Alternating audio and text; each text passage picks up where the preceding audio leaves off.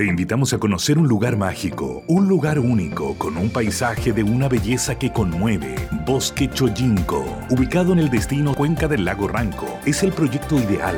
Bosquechoyinco.cl, parcelas de 5.000 metros cuadrados con rol propio en el hermoso valle del río Calcurrupe. Fundo Choyinco, kilómetro 3 de la ruta Jifen al lago Maihue, región de los ríos. Consultas y coordinación de visitas en bosquechoyinco.cl.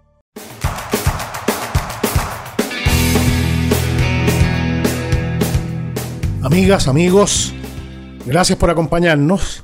Iniciamos el programa con esta manifestación de duelo, de duelo por el país, de duelo por las familias, de duelo por las personas, de duelo por la pérdida de un expresidente de Chile elegido en dos oportunidades. Nosotros que llevamos 13 años conversando de lunes a viernes entre las 8 de la tarde, las 9 de la noche, mirando el mundo y viendo oportunidades de trabajo y progreso para nuestros hijos y nuestros nietos, tenemos profundo respeto por todos aquellos de cualquier color político, de cualquier ideología, que hayan sido elegidos democráticamente para el cargo más importante, para el ser primer mandatario. Los mandantes somos nosotros, los dueños de la soberanía popular. Y a Sebastián Piñera Echeñique, a quien tuve oportunidad de conocer desde muy temprano, cuando estaba en Bancard, después antes en Citibank, tuvimos muchas oportunidades de compartir, de debatir, de discutir, con una característica que siempre me llamó la atención. Le gustaba el debate y le gustaba el debate con datos, el debate con argumentos, el debate con ironía, a veces con, con, bastante, con bastante fuerza pero siempre buscando el diálogo y la conversación. Tuvimos diferentes puntos de vista en muchas materias. Y es paradojal porque este año se cumplen 10 desde que tuve el accidente de avión, cuando me caí en Villarrica, donde estamos ahora haciendo el programa como todos los veranos. Y cuando me llevaban en ambulancia desde Villarrica a Temuco para hacer un escáner, recibí el llamado del presidente de la República preguntando por mi estado, retándome porque había salido a volar con viento puelche, que ya había averiguado y no había puesto la nariz al viento. Sebastián Piñera, al conocer esta noticia del accidente del, del helicóptero y las circunstancias terribles, pienso que murió en su ley, con, con todo, con toda la, pena profunda que eso causa. Y a lo mejor es algo que se le pasó por la cabeza a muchas de, de, ustedes, socias y socios de esta cofradía, que les ha tocado compartir como ciudadanos, como adversarios políticos, pero le tenía un profundo amor a la vida, y a la vida llena de pasión y llena de, de desafíos. Este fue un desafío más en su vida.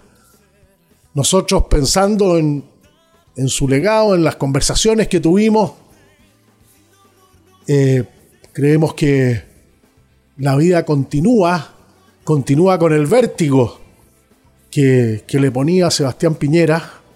Quisimos hacer esta introducción al programa porque pensando en ese legado, vamos a seguir trabajando incesantemente como lo hemos hecho en estos 13 años para mirar oportunidades de trabajo y progreso, progreso y desarrollo en un país donde tenemos la obligación, sobre todo nuestra generación, fuimos de la misma generación, él del 49, nosotros del 52. Pero no podemos renunciar al desafío enorme de generar un mejor país para nuestros hijos y nuestros nietos. El duelo de la ley una de las mejores canciones de la música chilena, nos acompaña en la introducción del programa de hoy, como no, consternados todavía por la noticia, pensando en todos aquellos que han compartido con él, desde sus partidarios hasta, sus adversarios, y que ojalá su legado de querer un país democrático, un país de diálogo, un país que busque en el consenso mayoritario y con mirada estratégica un mejor porvenir para nuestros hijos y nuestros nietos. Le ofrecemos en la memoria de Sebastián Piñera, con el cariño a su familia, a Cecilia Morel, con quien compartíamos también conversaciones en la moneda en la época del primer gobierno, primer gobierno caracterizado por la reconstrucción del país después de uno de los terremotos más brutales que nos han, que nos han asediado. El legado de Sebastián Piñera, con sus luces y sus sombras, como las de todo gobernante, como las de todo ser humano. Lo queremos hacer presente y nos da ánimo y esperanza para seguir trabajando todos los días con el Tito Robinson, máster corresponsal, Cristian Mandriás, ingeniero de sonido, en ofrecerles un programa con esperanza en el futuro, que era lo que yo creo íntimamente pasaba por la cabeza siempre del expresidente Sebastián Piñera. Bienvenida, bienvenidos con esta perspectiva al programa de hoy, un programa de profunda pena desde Villarrica, región de la Araucanía.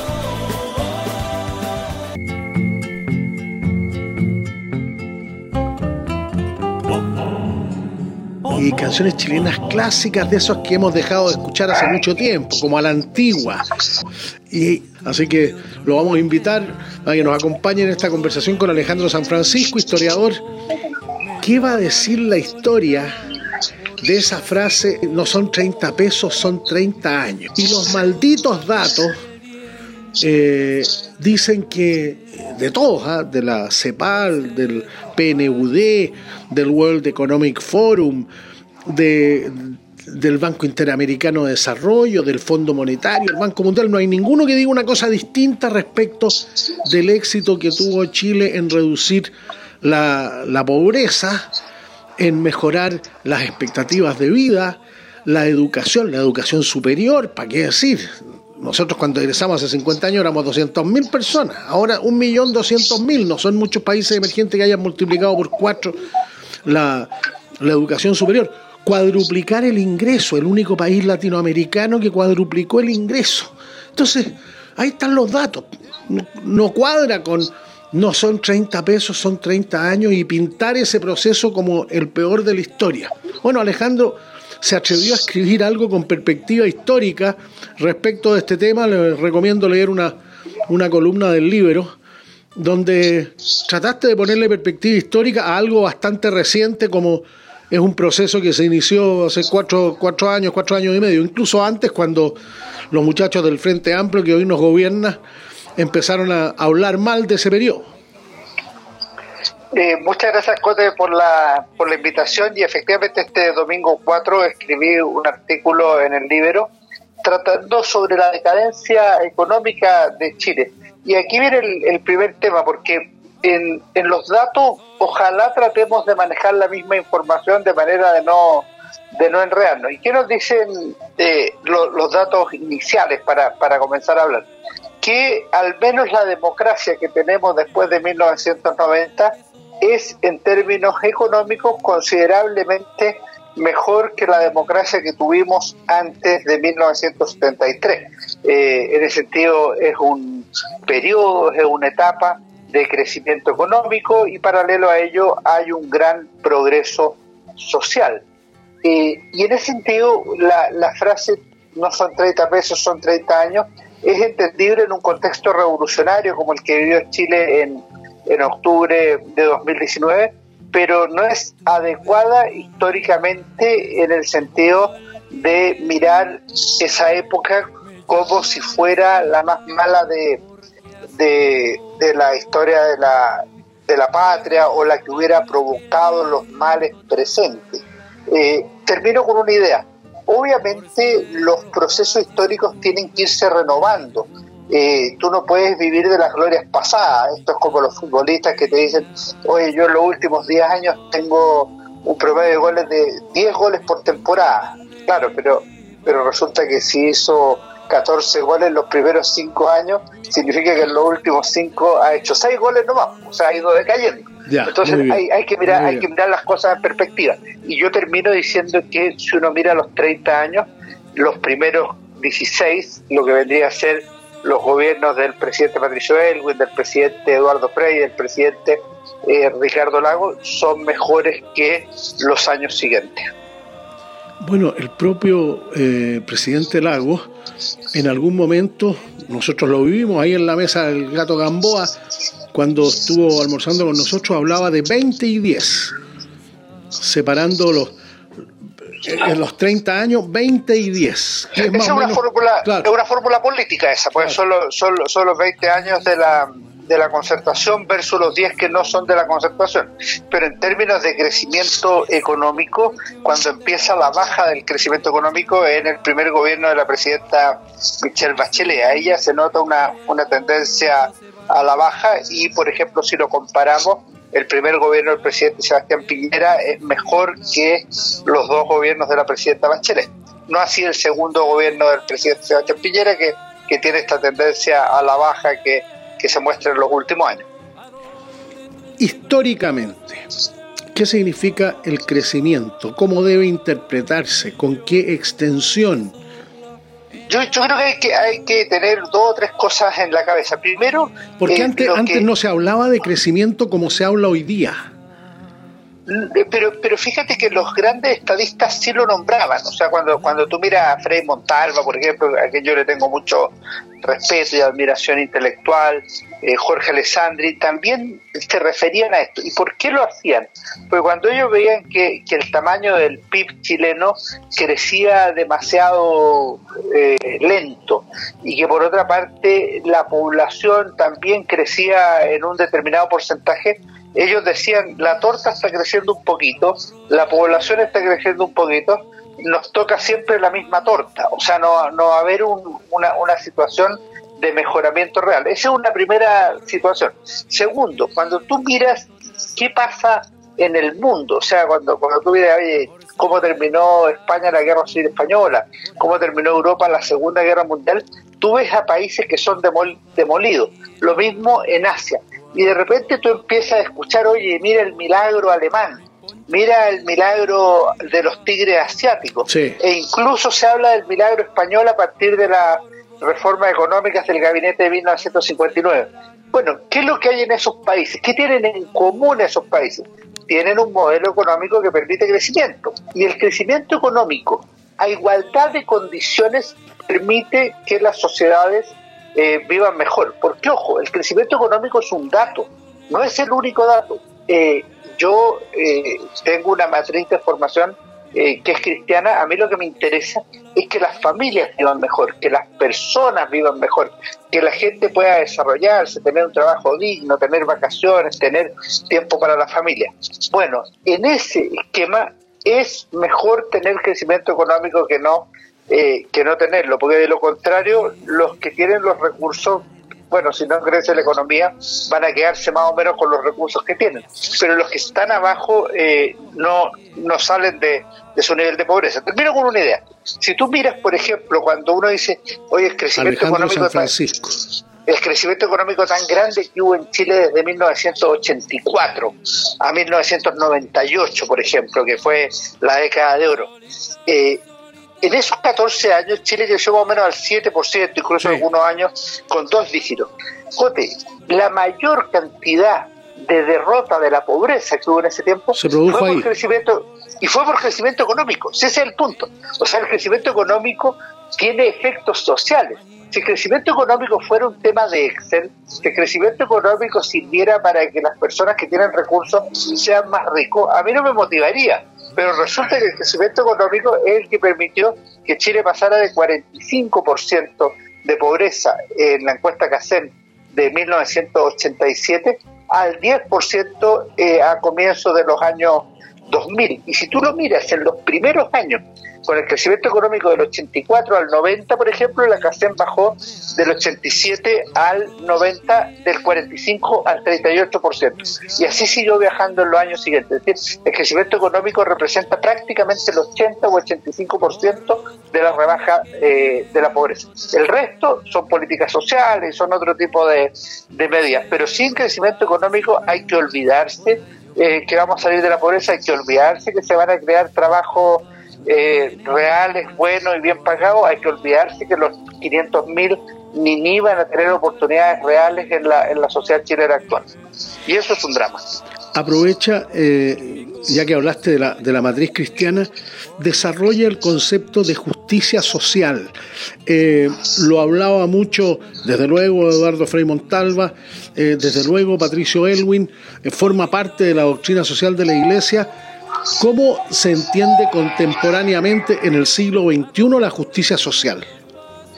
¿O es, un concepto que se quedó en el siglo XX, en tu opinión?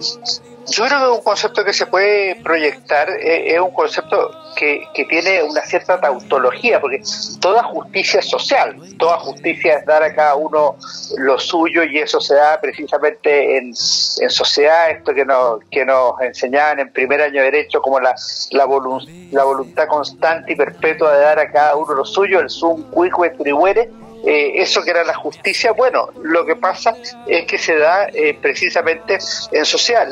a lo que aspira la justicia social como un objetivo, así como la libertad, una sociedad libre y justa, es a que todas las personas reciban aquello que la sociedad debe darles. ¿Qué debe darle una sociedad a las personas?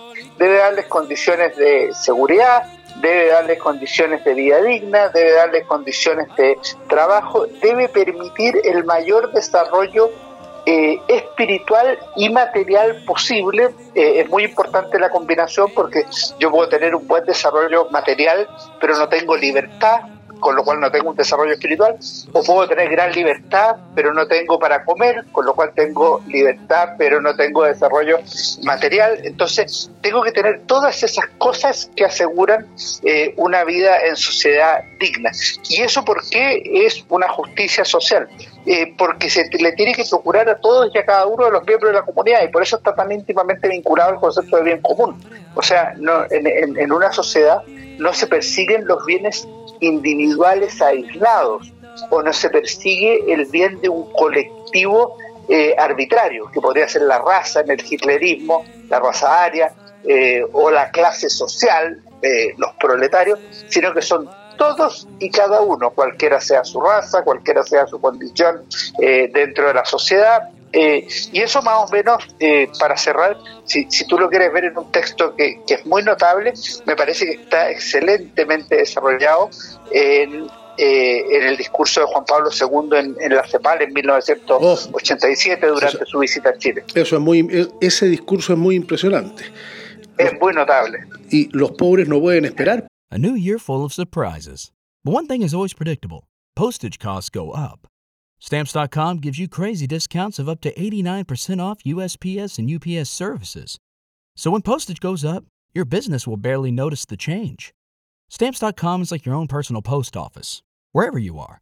You can even take orders on the go with the mobile app. No lines, no traffic, no waiting. Schedule package pickups, automatically find the cheapest and fastest shipping options, and seamlessly connect with every major marketplace and shopping cart. There's even a supply store where you can stock up on mailing supplies, labels, even printers. Stamps.com has been indispensable for over 1 million businesses just like yours. All you need is a computer or phone and printer. Take a chunk out of your mailing and shipping costs this year with Stamps.com. Sign up with promo code PROGRAM for a special offer that includes a four week trial, plus free postage and free digital scale. No long term commitments or contracts. That's Stamps.com code PROGRAM. O sea, la, urgencia de la política pública para determinar con prioridad a ese segmento que debe tener la, eh, el, el, foco debe estar ahí. Tal cual, y, y además nos dice otra cosa, porque la solidaridad es sentir la pobreza ajena como propia. O sea, no es solo que los pobres no puedan esperar, es que esto solo va a cambiar si yo siento la pobreza ajena como propia. Si por el contrario a mí me da lo mismo la pobreza ajena, bueno, la, la pobreza va a seguir esperando mucho tiempo. Crecimiento con equidad, dijo a propósito de, de Ricardo Lagos y, y, todo lo que ha significado eh, su anuncio de retiro de la vida pública. Eh, son dos conceptos los que se usaron y que son muy, muy similares. El que tú nombras es de Patricio Elwin. Él habló de crecimiento con, con equidad. El de Ricardo Lago es análogo, es similar y significa lo mismo. Es crecer con igualdad. Ah, eh, si tú te acuerdas, si tú te acuerdas la, la canción de, de, Ricardo Lagos de la campaña decía, para crecer con igualdad hay que saber en quién confiar. Un presidente de verdad, Lagos contigo. Esa era la canción de, de Lagos, para crecer con igualdad. ¿Y, por qué es tan relevante lo de, lo de crecer con, con equidad? A mí me parece más, más correcto el concepto de, de equidad, crecer con justicia. Porque cuando uno dice, mira, necesitamos que Chile crezca, necesitamos que la sociedad chilena se desarrolle, eso es sine qua non, es muy valioso. Pero también los frutos de ese crecimiento deben extenderse a todos los sectores sociales. Y cuando las cosas empiezan a fallar, por ejemplo, si yo tengo un crecimiento muy maravilloso, eh, pero ese crecimiento lo sienten solo los santiaguinos no lo sienten las provincias, por decirlo de alguna manera. O si es que el crecimiento le llega a las personas que tienen más recursos y resulta que los pobres ven pasar la micro del progreso, pero nunca la pueden tomar. Eh, no, eso está mal. Un crecimiento con, con equidad es un crecimiento que permite a todos ir en el, en el tren. Entonces, eh, si bien unos van en el vagón de adelante, otros van en la mitad y otros van atrás, todos vamos progresando en el mismo, en el mismo camino. Y ojo, este tren tiene que tener movilidad social. Eso significa que las personas que por alguna razón nacieron en una situación de pobreza no pueden tener la vida predeterminada terminar en la pobreza. Eh, porque eso es la mayor injusticia que puede haber. Esa es una circunstancia de la vida. Yo puedo nacer más pobre, más rico, puedo nacer en el norte o en el sur, pero que el fruto de mi esfuerzo tenga una recompensa eventualmente económica, tiene que ser parte de la, de la movilidad social de, de un país. No puede, no puede ser que que yo me saque la mugre y solo por haber estado en un hogar pobre esté condenado a mantener esa misma pobreza. Y en ese sentido, eh, lo que tú decías, por ejemplo, del acceso a la educación superior, ha sido absolutamente crucial en las últimas décadas. ¿Qué le dices tú a aquellos que eh, critican de que nosotros nos olvidamos de la pobreza cuando se redujo del 40 al 10%, cuando exactamente ahí era donde había que meterle más y mejor política pública, porque no es lo mismo reducir de 40 a 10 que después de 10 a 2. O sea, faltaba la parte más complicada de la pega para que aquellos que se quedaban en la pobreza no fuera pobreza dura. Pobreza dura que significa que los hijos van a ser igual de pobres que los padres. Mm, ¿Sabes lo que pasa ahí? Ahí pasan dos cosas que son muy, muy tremendas en una sociedad. La, la primera es que tendemos, cuando hay éxito, tendemos a ver los éxitos, nos felicitamos de los éxitos eh, eh, y, y, nos, y nos quedamos con eso. Y, y eso es malo. Eh, no hay que vivir tampoco pegado en los errores o en los fracasos, pero quedarse pegado solo en el éxito es un problema. Ya voy a ejemplificarlo. lo segundo que es más complicado es que muchas veces no entendemos que la pobreza siempre es un desafío. O sea, si tú has bajado la pobreza de 45 a 20, sigue siendo un desafío de la pobreza. Si baja a 10, sigue siendo un desafío de la pobreza.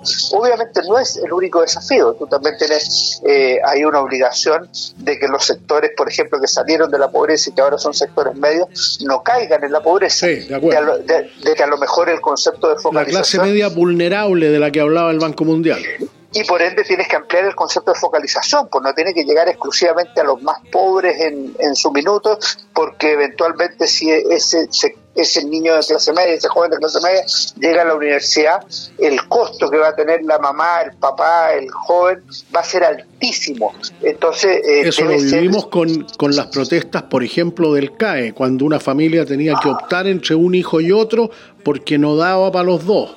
Eso es inaceptable, pues entonces hay que ver cómo eh, tienen que irse moviendo las políticas sociales de manera que no queden eh, de una manera que vaya exclusivamente a los más pobres. Pero esa tarea de terminar con la pobreza sigue siendo esencial en la política pública y esa costra de pobreza es cada vez más difícil de eliminar. El 10%, el 7%, el 3%, el 2%, como decías tú. Y siempre va a haber algo que permanece ahí por razones personales, por enfermedad, eh, como son los homeless en, en, Inglaterra o en otros en otros países. Eso eso yo creo que es bueno tenerlo en la cabeza y no eh, y no olvidarlo. Ahora, ¿a qué me refería yo cuando cuando te decía que nosotros no tenemos que mirar solo el vaso medio lleno, sino que también el vaso medio vacío. Cuando nosotros decimos, por ejemplo, oye, tenemos un millón de personas que están yendo a la universidad, buena o mala noticia, muy buena, muy buena porque está llegando gente cuyos padres no habían ido a la universidad. Hay muchas universidades eh, donde un porcentaje muy alto de los estudiantes era primera vez en la historia familiar que llegaban a la, a la universidad. Y eso nos parece muy bien. En cambio, si fueran solo 100.000 o 200.000, a lo mejor casi todos ellos serían hijos de padres universitarios, con lo cual la movilidad social no existiría. Ahora, con ello, ¿qué dejamos de ver, Cote? Como nos, como nos estamos felicitando, como nos estábamos felicitando de ese éxito, dejábamos de ver, por ejemplo, que había 500.000 ninis, o sea que había un montón de jóvenes que no entraban a la universidad, pero que paralelamente no entraban al mundo del trabajo. Entonces teníamos una pérdida tremenda. Eh, porque y mayoritariamente no terminaban la enseñanza media. Y, y, además un grupo grande y cada vez mayor está dejando eh, los, los, establecimientos de enseñanza media, o sea, hemos vuelto a tener una mayor deserción escolar. Entonces, en eso, ojo, porque nosotros tenemos que mirar la buena noticia, más gente en la universidad, pero también tenemos que mirar las malas noticias y tenemos que atacarla. ¿Y qué vamos a hacer con esa gente? Bueno, a lo mejor tendremos que tener políticas de empleo especial, eh, un salario mínimo orientado, eh, unos bonos para las empresas que contraten a menores de 25 años. No sé, hay, hay que ponerle cabeza a eso para eh, que no se produzca ahí un, un retroceso o que mantengamos a gente en la, en la, en la miseria. Entonces, ojo con eso, que, que las dos cosas son son relevantes. No solo celebrar la buena noticia, sino ver que siempre hay pocos que no, se nos están yendo. En la propia concertación se generó esta mirada de los autocomplacientes y, a los, y los autoflagelantes. Claro, yo, yo lo que digo es que hay que mirar con, eh, con los dos ojos, con los, con los ojos abiertos, como decía una, eh, una historiadora, Margaret Jursenar, eh, porque, porque de repente eh, cuando, uno, cuando uno mira el autocomplaciente, el autoflagelante, el gobierno ve todo lo bueno y la oposición ve todo lo malo. Eh, no, siempre tenemos que ver lo bueno y lo malo sin necesidad de ser autocomplaciente o autoflagelante. Yo, por ejemplo, cuando te digo esas dos cosas, eh, yo no lo digo autoflagelante, yo lo digo con la buena noticia que Chile ha progresado mucho, pero ojo, dentro del progreso nos hemos ido quedando eh, con algunos resabios que nos van a salir caros en algún minuto. Y yo creo que eso es lo que pasó en gran medida en la última década, eh, que eh, lo que se privilegió fue ver los problemas que teníamos, eh, aquellas cosas que estaban más mal y que se fueron imponiendo más en la agenda en la agenda pública y eso porque en parte no había sido trabajado por el por el sistema político. ¿Te da la impresión que el tema de la desigualdad que se tomó la, la agenda electoral a lo menos en los últimos tres eh, elecciones, era más aparente que real en muchos momentos. Eh, desde luego, en el mes del estallido social se produjo la paradoja de que el Gini fue el mejor para Chile en, los últimos 10 años. Entonces uno decía, ah, ah. ¿cómo? Eh, y, aparecía el, el, discurso extendido de que éramos el país más desigual del mundo o uno de los países más desiguales del mundo ahí, ahí son dos cosas las relevantes. Primero, eh, que la desigualdad medida por Gini eh, tiene datos. Eso es como lo que decías tú hace un rato. Eh, que el dato sea el mismo. y eso te va a decir, bueno, aumentó la desigualdad o disminuyó, independiente de lo que yo piense. Ahora, hay una segunda cuestión que es de las percepciones y eso se empezó a medir en el en este informe de, de 1998 en que la, la mirada subjetiva de los ah, chilenos. El, de, el del PNUD. Así es, pues. La mirada subjetiva de los chilenos veía que había eh, problemas que no se captaban dentro del desarrollo nacional. Eh, y aquí lo que te pasa es que cuando tú, por ejemplo, tienes que dibujar pirámides de ingresos chilenas, los chilenos muestran una pirámide muy distinta a la que es realmente. ¿Por qué? Porque ellos perciben eh, que hay eh, una mayor desigualdad y que hay mayores problemas de distribución del ingreso, aunque los datos digan, por ejemplo, que el Gini ha ido disminuyendo en los últimos 20 o 25 años. Lo mostró el propio presidente Lago en un informe que, le mandó a la, a la Convención Constituyente en, en su momento, eh, y así hay otros datos que lo, que lo señalan. Pero creo que también en esto, y, me atrevo a decirlo con toda claridad, hay también una hipocresía social, porque si es verdad que la desigualdad nos preocupa, eh, la desigualdad la producen los de arriba, no la producen los de abajo. Pues. Eh, y, en ese sentido eh, uno, uno ve de repente a los, a los artistas de la televisión hablando de la desigualdad o, hablando a otras figuras de la desigualdad. lo que quería ver en esto, si es que en verdad la desigualdad es el problema, es poner límites por arriba. O sea, en vez de sueldo mínimo, sueldo máximo, por ejemplo. Pues claro, si una persona gana mucho, se eleva la desigualdad.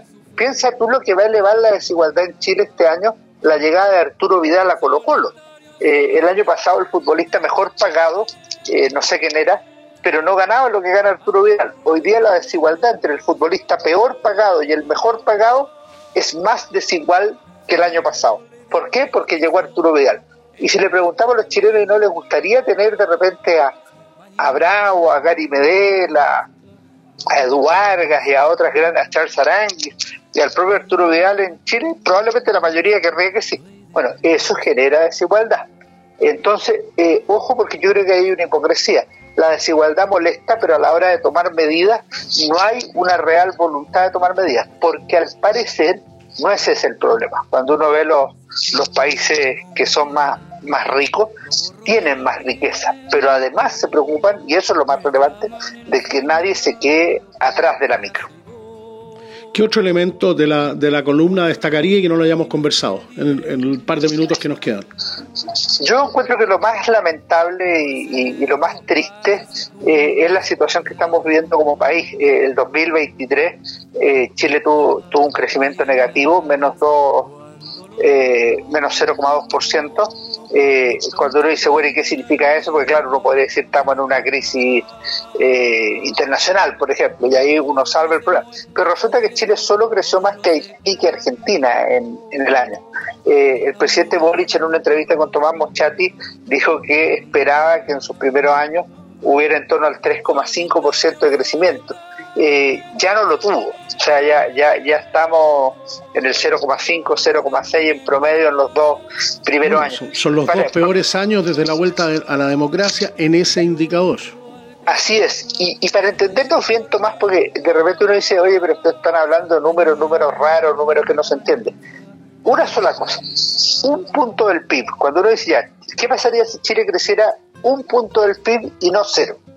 Bueno, eso solo le significa al Estado 650, 700 millones de dólares extra, ese, ese punto del PIB de crecimiento.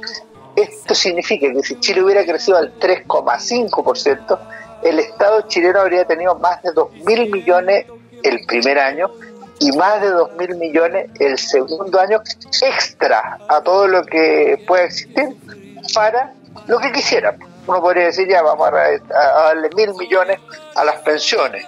Bueno, te quedan mil millones más para lo que quieras.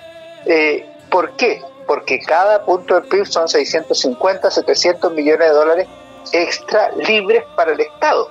Y eso es lo que ocurrió en Chile a partir de 1984, que al crecer 6-7%, eh, o cuando llegó Patricio Elwin, yo, yo me imagino siempre, le, le cuento a mis alumnos, esto no lo sea, yo me lo imagino, eh, cuando el eh, presidente Elwin conversando con Alejandro Fox le dice, ya pues Alejandro, ¿y qué hacemos?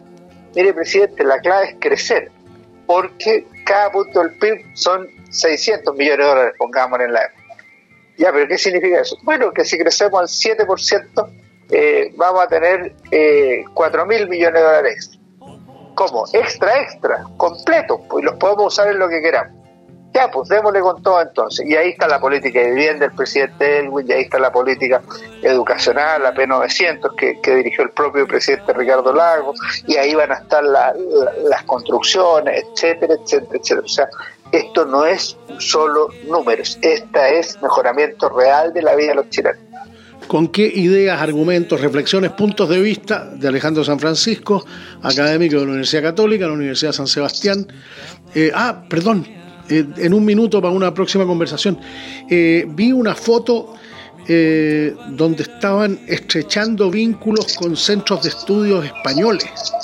Efectivamente, se lo hice por el, centro, por el Instituto República, sí. que, que, dirige José Francisco Lago, eh, y apareció en el, en el Mercurio una reunión que tuvimos con el expresidente español José María Aznar, que dirigió ese país entre 1996 y 2004. Tuvimos una excelente conversación con, con el presidente Aznar, nos recibió con mucho eh, con mucha atención, tuvimos casi una hora conversando, muy, muy interesados en lo que está pasando en Chile, en América Latina en general. Eh, a su vez analizamos la situación de, de España y esta es una actividad que desarrolla el Instituto República todos los años a fines de, de enero. Eh, y creemos que España es un buen lugar por esto que conversamos una vez contigo, eh, que es esta especie de simetría o analogía que se puede hacer entre la política chilena y la política española. Claro, yo le, a, mi amigo director de EFE para, para América Latina, eh, que ahora tiene está, está en Bogotá la, la sede, yo siempre le digo, oye, hablemos de política española para saber lo que va a pasar en Chile en un tiempo más. Así es, pues somos primos, hay primos cercanos. Alejandro, muchas gracias por acompañarnos. Muchas gracias, Ticote, que estés muy bien.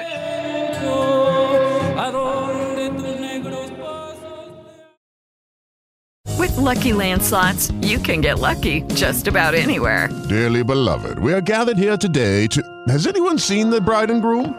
Sorry, sorry, we're here. We were getting lucky in the limo and we lost track of time. No, Lucky Land Casino, with cash prizes that add up quicker than a guest registry. In that case, I pronounce you lucky. Play for free at LuckyLandSlots.com. Daily bonuses are waiting. No purchase necessary. Void where prohibited by law. 18 plus. Terms and conditions apply. See website for details. Hello, it is Ryan, and we could all use an extra bright spot in our day, couldn't we? Just to make up for things like sitting in traffic, doing the dishes, counting your steps, you know, all the mundane stuff. That is why I'm such a big fan of Chumba Casino. Chumba Casino has all your favorite social casino style games that you can play for free anytime, anywhere with daily bonuses. That should brighten your day a little. Actually, a lot. So sign up now at chumbacasino.com. That's chumbacasino.com. No purchase necessary. BGW. Void were prohibited by law. See terms and conditions 18 plus. If everybody had an ocean across the USA, then everybody be served like California. Yo acompaño una canción clásica de los Beach Boys, de los chiquillos de la playa, los californianos que le rendían tributo a esa maravilla de las playas, las olas y el deporte del surf. ¿Qué va a pasar en Portofino en 10 años más? ¿Cuál va a ser su evolución? Estamos hablando de una, de una playa fantástica, del color de sus arenas, como de postal caribeña, decían en el Mercurio. A 25 kilómetros de Chañaral, región de Atacama, Portofino. Una vez al año, el epicentro para una tribu que busca todo eso y algo más. Excelentes olas para competir en sus tablas. Los surfistas en todas partes del mundo tienen una característica, son fanáticos. Andan buscando en cualquier parte. Les da lo mismo hemisferio norte, hemisferio sur. Les da lo mismo países emergentes, países subdesarrollados, países desarrollados. Lo importante que exista la facilidad para que ellos puedan desarrollar esa pasión que es empezar a juguetear con las olas, aprovechar la ola. Entonces, este descubrimiento, Portofino, 25 kilómetros de Chañaral, región de Atacama. Yo me quiero imaginar ahora, para eso estamos, eso es lo que nos dedicamos durante 13 años, mirar cómo viene la mano. Y nosotros que queremos ser un destino turístico de categoría mundial, poder ir desarrollando nuevos productos y que no solamente sea una vez al año en, el campeonato. Ahora se reúnen un centenar de personas, 50 participantes, más familiares, amigos, fanáticos, en fin, gente que llega. La ola de Portofino es constante todo el año, corre larga, larga y pujante, hacia la derecha. Entonces, estamos hablando de una de las playas más lindas de la costa del norte chico y es un espacio para descubrir. Hay, surfistas nacionales internacionales que ya son pioneros en esto y se dieron cuenta de los tremendos atributos y la posibilidad que tiene, que tiene Portofino. ¿Qué ha pasado en las playas de la región del Libertador, en las playas de la región del Maule? ¿Cómo ha cambiado la vida en esos lugares? Gente que se ha ido a vivir todo el año y que realiza otras actividades pero no descuida su deporte favorito, en este caso el surf. Hay muchas oportunidades con el teletrabajo. Alguien podría decir, bueno, el sueño de la vida. Pues yo trabajo mirando el mar, mirando la ola, conversando con la ola y viendo en qué momento me seduce y me tiro al mar. Y después vuelvo a trabajar. Esas son condiciones que, que no teníamos antes. La tecnología, desde ese punto de vista, es un gran aliado para los que tienen una, una pasión especial.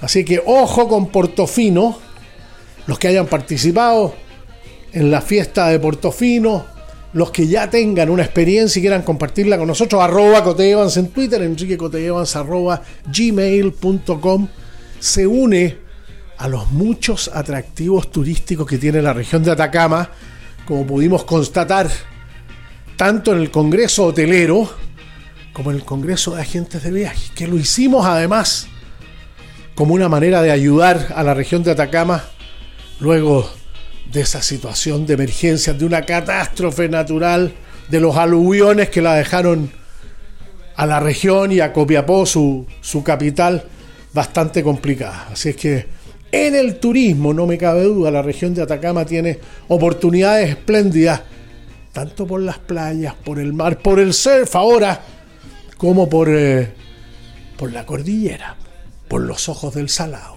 entre otras cosas. Está bonito, me gustó. Felicitaciones a, a Rocío Lafuente Díaz Ripoll en este artículo que hace en, en la revista del domingo.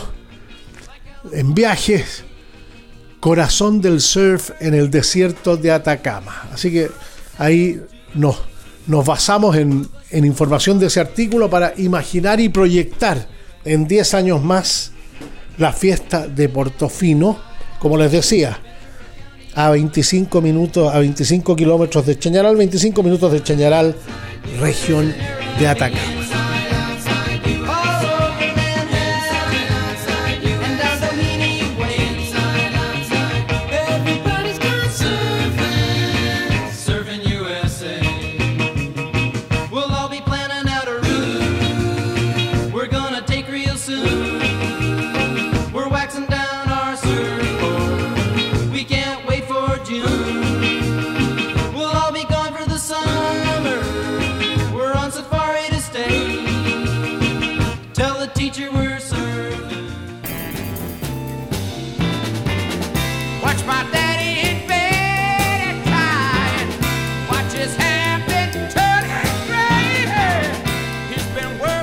Estamos escuchando esta canción de los Animals.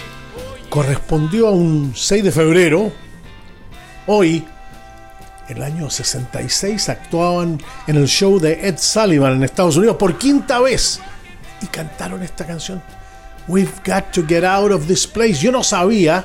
Pues, eh, es muy estimulante el estudio y la recopilación de datos que se hace para compartir con la cofradía. Esta canción terminó siendo, no obstante, los Animals, un grupo británico, terminó siendo una canción de protesta contra la guerra de Vietnam.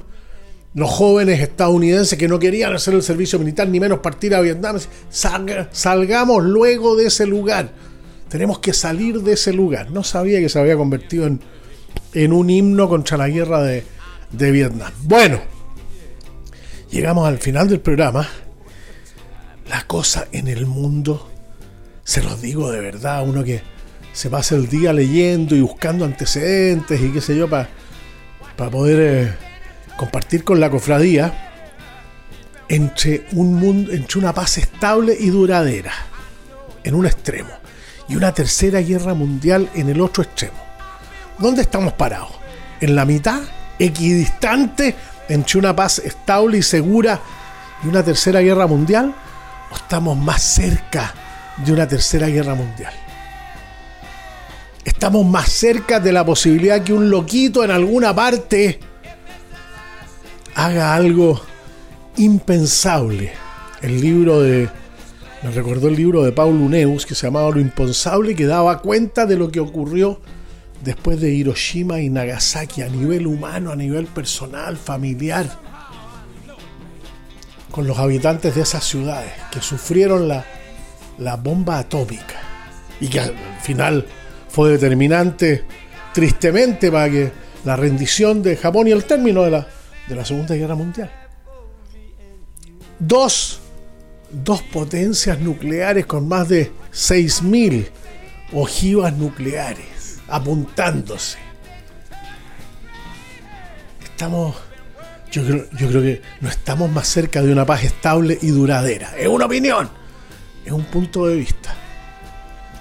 En Irán puede ocurrir algo fuera de control o la naturaleza misma de esa dictadura, de esa autocracia, hace que sea muy difícil que alguien se salga de madre. Que es más posible que alguien se salga de madre y haga una locura en un país como Estados Unidos. Donde vemos de repente gente con, con armamento, con armas de guerra, que sale y entra, sale de la tienda donde la compra y se va a, a una escuela pública y dispara con esa, con esa intencionalidad que eh, en algunos casos se expresa, quiero que mi nombre aparezca en los titulares. He sido siempre un sujeto anónimo y quiero buscar la fama incluso en una cosa loca como esa. ¿Cuántos, cuántos casos de, de seriales, de, de cinematografía hemos visto con esa, con esa temática? Nosotros nos reunimos hace 13 años, el Tito Robinson está preocupado, evidentemente, cómo no, por Viña del Mar como destino turístico, Valparaíso, Reñaca, Concón, que es un todo indivisible. ¿Cómo conciliar? Mantener lo más posible la condición de destino turístico en las circunstancias actuales con los damnificados, con la cantidad de damnificados, con la, con la necesidad de seguir buscando a los familiares que todavía no se encuentran como han aumentado el número de, de los testimonios de personas que dicen que en 15 minutos fue un horror, que no había para dónde ir, no había cómo salir y el fuego arrasaba. Además, condiciones, condiciones muy crueles. En, la, de, la muerte de esas personas en esa, en esa situación. Entonces, es un dolor muy grande. Y claro, naturalmente, la solidaridad de los vecinos, de los próximos, de aquellos en los que todavía se tiene confianza en un país extraordinariamente desconfiado y hace mucho tiempo. Somos los más desconfiados de América Latina hace mucho tiempo, más de 20 años, y no solamente en las instituciones, ni en el Poder Judicial, ni en los partidos políticos, en la Cámara de Diputados, en el Senado en el poder ejecutivo, en el prójimo, y el prójimo el que está cerca, el que precisamente se ha organizado para venir en ayuda en las circunstancias actuales. Por eso que frente a este escenario y a esta pena profunda, la, la rabia y la indignación que genera cuando alguien se quiere aprovechar y entra a robar en un lugar que, que está deshabitado porque uno de los miembros de la familia murió quemado y, o está desaparecido y alguien se aprovecha y entra a robar. Claro que genera mucha, mucha rabia y mucha, y mucha molestia. Bueno, seguimos mañana puntualmente, a las 8 de la tarde. Tito Robinson dice que los espera para las buenas conversas, para las reflexiones que pueden hacer las Fuerzas Armadas en el combate al crimen organizado. ¿Esa es una amenaza para la seguridad nacional? El crimen organizado, las bandas organizadas, los, eh, las bandas que están lideradas, comandadas por extranjeros, por ejemplo. Es un ataque, es un enemigo interno ¿Qué dicen en esta querida cofradía? ¿Qué rol jugarían en ese caso las Fuerzas Armadas? Impedir que se consolide el crimen organizado. ¿Qué rol tienen que jugar? ¿Un rol de inteligencia? ¿Cuánto cibercrimen está asociado al crimen organizado? ¿Qué dicen en el Banco Estado, por ejemplo, que es la entidad bancaria que más ha sufrido el cibercrimen con, con la intención de cometer un delito? bueno, saludamos a las chiquillas, a los muchachos que están de cumpleaños en este día, en este martes 7 de febrero. Hay una invitación. Marcelo Waddington, que es alcalde de Chanco como lo fue su padre, junto a la gobernadora del Maule, Cristina Bravo, junto a la embajadora de México, Beatriz Laura Beatriz Moreno, los quieren invitar para el fin de semana en Chanco. Es el trigésimo, trigésimo Festival de la Canción Mexicana. En la zona central de Chile y en los campos, me acuerdo haber vivido esa experiencia. Yendo a caballo y escuchando en todas partes canciones mexicanas. Chile para México, México para Chile y Chile para los mexicanos. Ustedes les he compartido, me tocó vivir y trabajar el 75 y el 78 allá, en una maestría en planificación turística en el Plan Nacional de Turismo de México. Y claro, pude constatar el cariño que se le tiene a Chile y la generosidad con que acogieron a muchos a muchas familias y personas que se fueron al exilio a México. Bueno, este fin de semana en Chanco, invitación de Marcelo Waddington, su alcalde, para el 33 Festival de Música Mexicana. Ni más, ni más, ni menos. Qué bonito, qué bonito. Ojalá que se, se arranquen los que están en, en los sectores aledaños, porque es una tradición muy, muy grande, muy bonita. Bueno, de cumpleaños, Bob Marley, la François Truffaut François Truffaut, perdón, Camilo Cienfuegos, Ronald Reagan. Era harto personaje interesante, atractivo, estaba de cumpleaños. Seguimos mañana puntualmente a las 8 de la tarde. Las historias del futuro se están escribiendo hoy.